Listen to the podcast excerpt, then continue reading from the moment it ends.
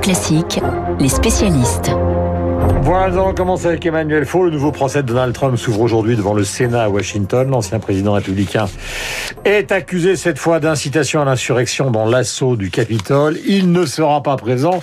Et paradoxalement, Emmanuel Faux, ce procès embarrasse tout le monde. Oui, Guillaume, il sera physiquement absent, mais euh, juridiquement très préparé, parce que de sa propriété de Floride, Donald Trump a mûri sa défense avec ses nouveaux avocats.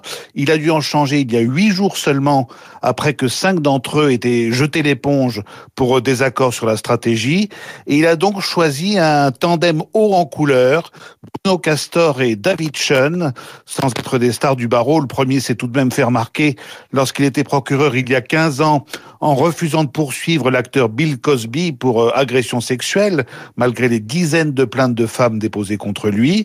Quant à David Shun, il se vante d'avoir défendu toutes sortes de gangsters, c'est lui-même qui le dit, issus des mafias russes et italiennes, et il soutient que le milliardaire de la jet set Epstein, retrouvé pendu dans sa cellule en août 2019, a été assassiné en contradiction avec les résultats de l'autopsie.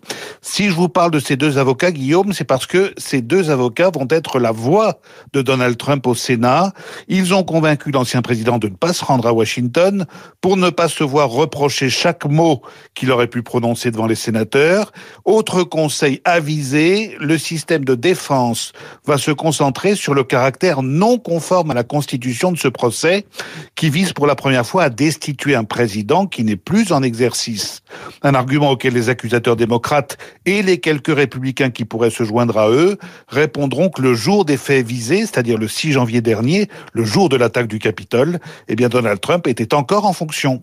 Euh, je le disais tout à l'heure à l'ouverture de ce sujet, Emmanuel, au fond, tout ça n'arrange personne, ni les républicains, ni les démocrates.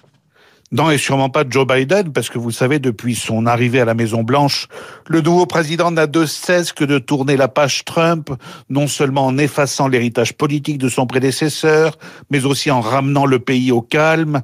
Et c'est vrai que depuis le 20 janvier dernier, le bruit et la fureur qui ont accompagné la fin de la présidence Trump se sont peu à peu estompés.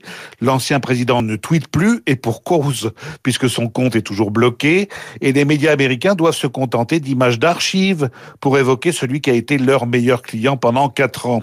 Or, l'ouverture de ce procès au Sénat va remettre temporairement la lumière sur le milliardaire, en freinant en plus les travaux des sénateurs qui n'ont pas encore fini de confirmer les nouveaux ministres et qui doivent valider au plus vite le plan de relance de Joe Biden.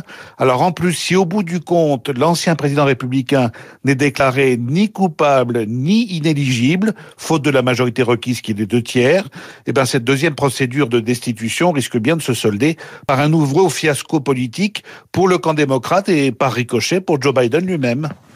Merci Emmanuel. Nous avons fait une cotisation euh, dans l'ensemble de la rédaction ce matin, c'est-à-dire que nous avons récupéré un milliard et demi d'euros avec euh, Renaud Blanc, Mélina Fachin, Augustin Lefebvre, moi-même et quelques autres.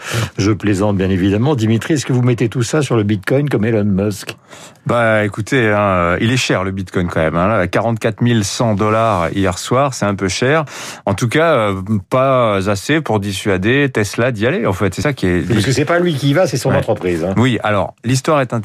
Tesla a acheté hier pour, enfin, a, a révélé à la SEC dans un document euh, euh, réglementaire hein, euh, remis aux gendarmes de la bourse américaine, un document où il est écrit que Tesla a investi un milliard et demi de dollars en Bitcoin. Alors, S110 et Tesla, c'est plus sûrement une volonté personnelle d'Elon Musk, hein, le, le patron de Tesla, qui euh, a toujours, enfin depuis plusieurs années, montré un soutien très important aux crypto-monnaies et à la première d'entre elles, en l'occurrence le Bitcoin. La question, c'est de savoir pourquoi une conviction personnelle d'Elon Musk guide-t-elle euh, une décision d'entreprise, puisque ça n'est pas rien. Un milliard et demi, ça représente pas pratiquement 10% des réserves de cash de Tesla. On n'a plus un sou avec Renault. hein. Voilà.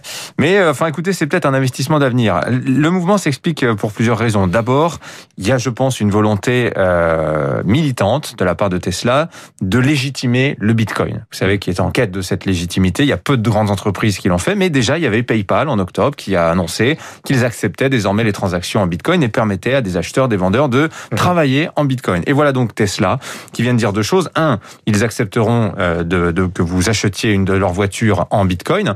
C'est pas mal, hein, une Model S pour deux Bitcoins. C'est pas mal. À 44 000 dollars euh, le Bitcoin, voilà ce que, ce que coûterait aujourd'hui le modèle euh, mhm. haut de gamme de Tesla.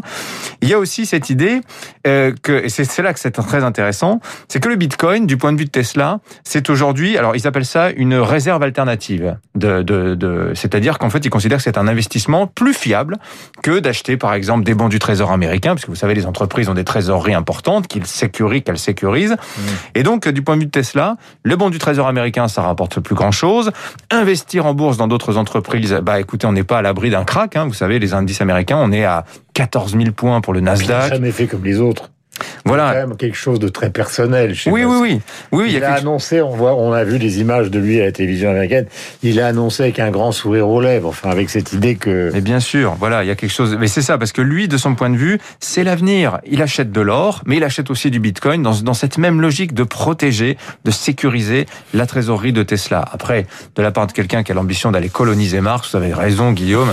Le Bitcoin s'inscrit tout à fait dans cette, cette, euh, euh cet élan pour, technophile en fait qui a toujours porté euh, Elon Musk, qui d'ailleurs aussi joue un petit peu de son statut un peu de euh, d'oracle euh, des crypto-monnaies. Vous savez, il a écrit il y a quelques jours Bitcoin sur son profil Twitter. Bim, en 10% d'augmentation du Bitcoin dans la journée.